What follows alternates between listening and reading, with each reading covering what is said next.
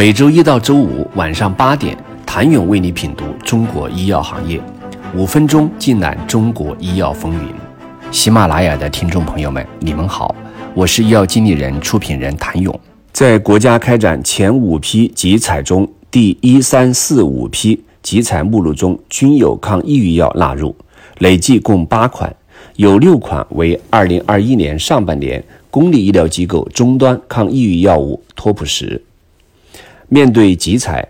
跨国药企和国内企业采取了截然相反的态度。在抗抑郁药上占据巨大市场份额的林北、辉瑞、礼来，几乎清一色地选择了维护自己的价格体系，放弃集采中标；而另一方，光脚国产过品的仿制药自然积极踊跃，想要以更低的价格换取更高的销量，趁势攻城略地。第三批集采纳入的盐酸舍曲林片谈判时，一位金星药业的工作人员在现场颇为轻松地告诉医药经理人：“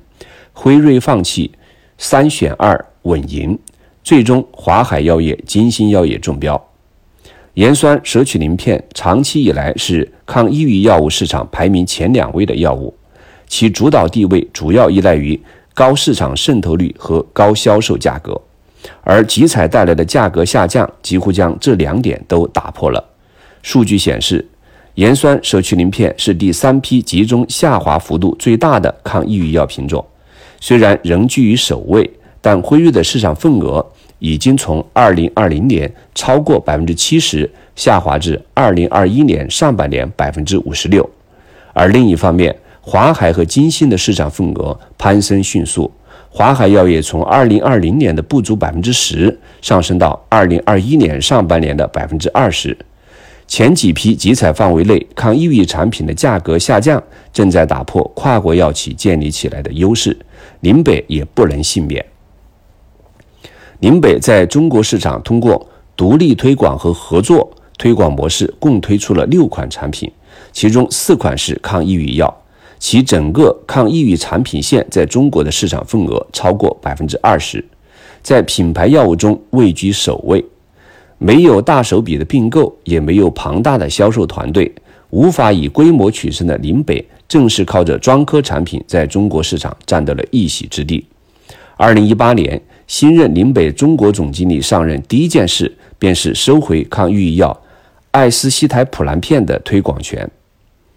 该药此前有林北和西安杨森共同合作推广，和盐酸舍曲林片一样，是国内市场销量最好的抗抑郁药。收回该药，进一步强化了林北在抑郁症领域影响力的长远战略。但在集采面前，雄心勃勃的林北遇到了挫折。自2018年开始，无论是销售额还是市场占有率，林北的艾司西泰普兰片都下滑明显。山东精卫集采中标价格二十八元，而林北在药店终端检索到的销售价格近七十元。根据药之网医院销售数据，二零一八年其医院销售额约为七点五亿元，占比百分之四十六；而山东精卫的仿制药销售额约为五点五五亿元，占比百分之三十四。到二零二零年，林北的艾司西泰普兰片销售额仅有三点九四亿元，低于山东精卫的五点零亿元，百分之二十九的市场占有率远低于山东精卫，丢掉了第一的位置。艾司西泰普兰片的今日似乎也暗示着另一款大品种青秀酸氟硫西汀，一旦专利过期，它同样面临着集采的压力。想了解国内抗抑郁药市场在集采之后的变化，请你明天接着收听。